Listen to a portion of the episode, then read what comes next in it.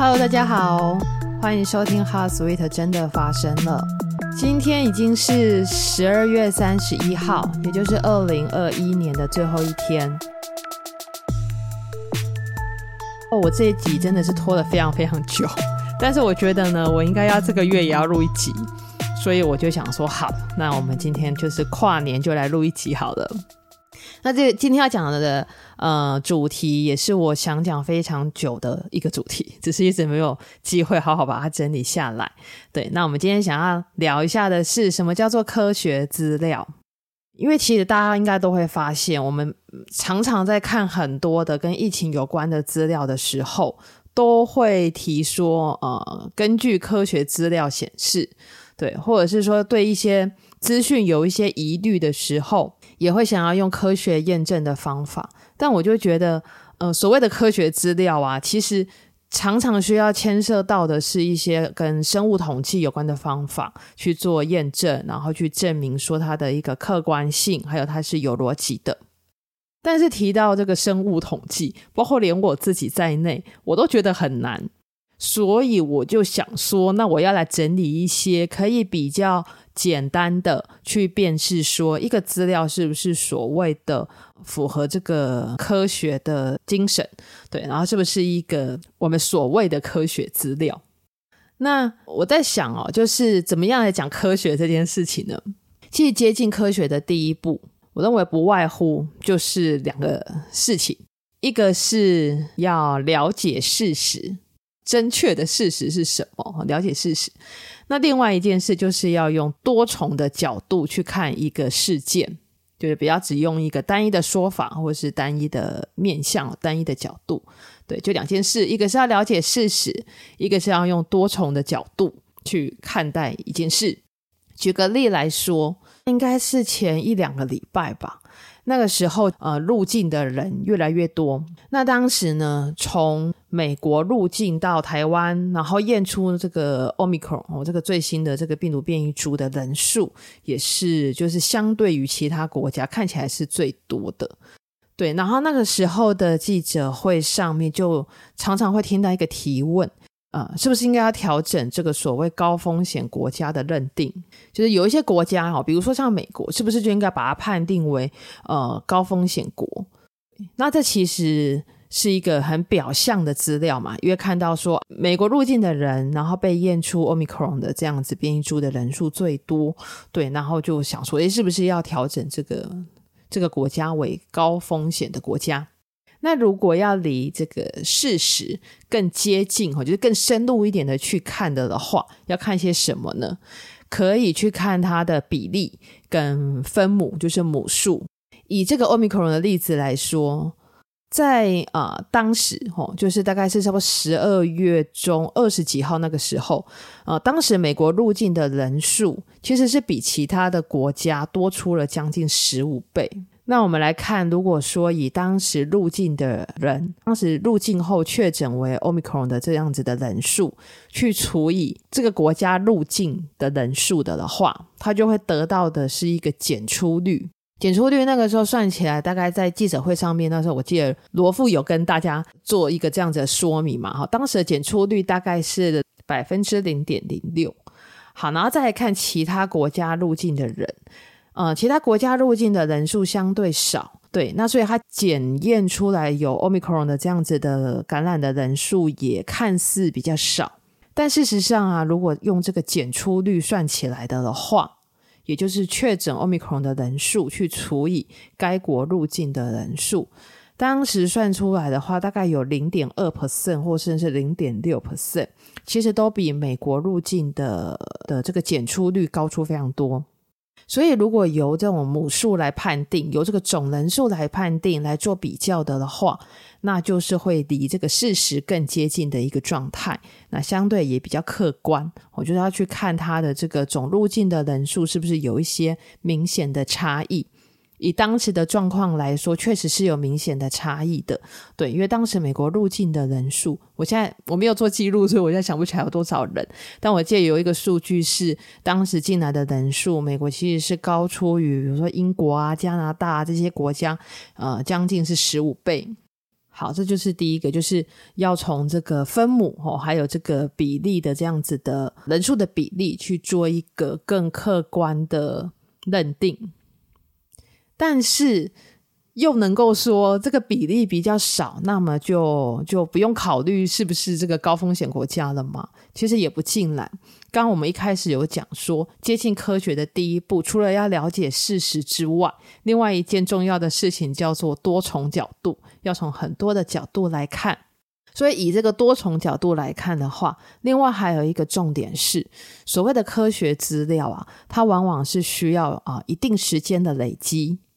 如果累积的时间越长，那么资讯的量会越多。那资讯的量多，资讯量大的时候，客观的数据才会越准确，所以我想大家在看资料的时候，心里还是要有一把尺，就是评估一下，说，诶，那那这样看的时间是不是够长？像是这个高风险国家判定，当然也不会只看一天两天的资料去做判定嘛，哈，也不会看一天两天的这个入境的人数哦，或者这个检出率就去做决定。所以，常常在疫情期间，我们才会听到说需要做滚动式的调整。然后，其中一个重要的原因就是必须去判断说，那这个累积的时间是不是够长，能不能去做一个比较准确的评估。那另外再讲一个，就是应该是前两天吧，这个也是我在记者会上面看到的例子，有一个报道哦，就是个印度的报道。好，因为大家可以看到说，因为 Omicron 通常是这个症状会相对哈比较轻微哈，比之前流行的这个 Delta 的的变异株还要轻微。但是呢，啊，这个印度的报道是说，也有看到一些感染了 Omicron 的这个患者，他们出现了类似像 Delta 的感染者这种比较严重的症状，比如说这种全身性的症状，或者是像发烧哦这样的症状。所以有发明了一个词，哦，叫做啊 Delmicron，对，就是取这个 Delta 的字首跟这个 Omicron 的这个这个字啊，然后结合成一个 Delmicron 这样子的一个新名词。那如果是只看到这样子报道的一般民众，可能就会误以为说，诶，那是不是呃表示说他同时感染到的这两样的变异株？好，那比较接近事实的资料是的，呃，事实上哈，并且目前哈，并没有从同一个啊患者的身上去检验到两种这个病毒变异株的案例报告，那也没有检验出有这样子一个啊新的病毒的组合，就是结合了 Delta 跟 Omicron 这样子的新的组合。然后，如果再以这个病毒学的角度来看的话，哦，这个在那个记者会上也有做过一些的说明。Omicron 的这个突变位点呢，也有跟这个 Delta 有相似的这个突变的点，所以也就是说，这两种变异株，它们还是有一些啊相近的特征。对，那有相近的特征，就有可能会造成相似的的症候这样子。除了这个之外呢，还要再考量的一个点是，如果是这个发生的人数数量越来越多的话，那看到的各种的症状、各种的状况，可能就会相对越来越多。那么以这个 Omicron 跟 Delta 的例子来说，虽然说呢，这个 Omicron 通常哦，大部分看起来这个症状是比较轻微的，对，但是发生的数量一旦越多的话，也是会，比如说像现在入境的案例，还是会看到很少数的，像是比如说刚刚讲的全身倦怠啦、全身性的症状啦、发烧啊，吼这样子比较啊、相对没那么轻微的症状。所以当人数累积的越来越多的时候，相对的情况就会看到有啊更多的发现。好，那就是又再重复一下刚刚前面有提到的，就是科学的资料它往往需要一定时间量的累积，时间累积的越长，客观的数据才会越准确。呃，所以如果是以这个例子来看，这个印度的报道来说，在现在这个 Omicron 看起来才是一个刚开始主流的时间来说的话。再加上我们考虑了这个病毒学的资料哦，就是并目前并没有验出同时感染两种变异株哦这样子的案例，还有再加上呃人数发生的多寡来看的话，以现在来说，大概都还不不至于需要有一个这样子的哦，比如说什么 Delmicron 哦这样的新名词好来做 Omicron 这个流行的取代的必要性。那这一集呢，我们就举这两个最近啊、呃、发生的在疫情当中的例子，可以用这两个例子来说明一下，怎么样的资料是属于比较呃所谓我们称的科学性的资料。那最后我们来整理一下接近科学的方法，不外乎两个面向，一个是要去了解事实，另外一个是要多重的角度。那我觉得可以用三个简单的方式，对，来做一个判断哦。第一个呢，就是借重比例，还有借重总数，也就是分母来做啊，两者或是很多者的比较，哦，会更加的准确。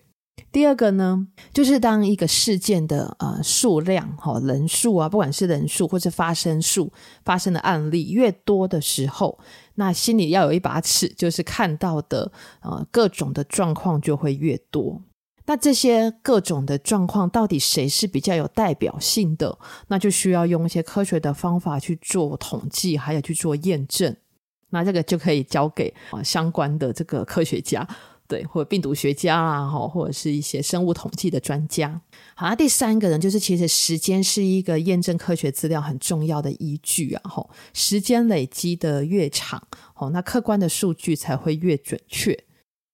这一集我们就是分享这三个比较接近科学的方法，然后还跟大家简单的聊一聊，怎么样子的方式是，或者怎么样子的资料是比较接近所谓的科学的资料。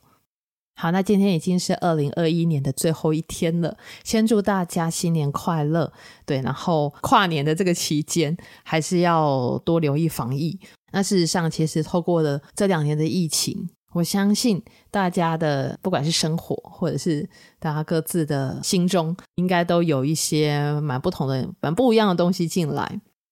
未来大概就是看状况，我 就是尽量还是有什么资讯想要分享给大家，或者想要做一些简单的整理的，对，我都希望能够透过这一个呃 Podcast 的节目，然后做一些分享。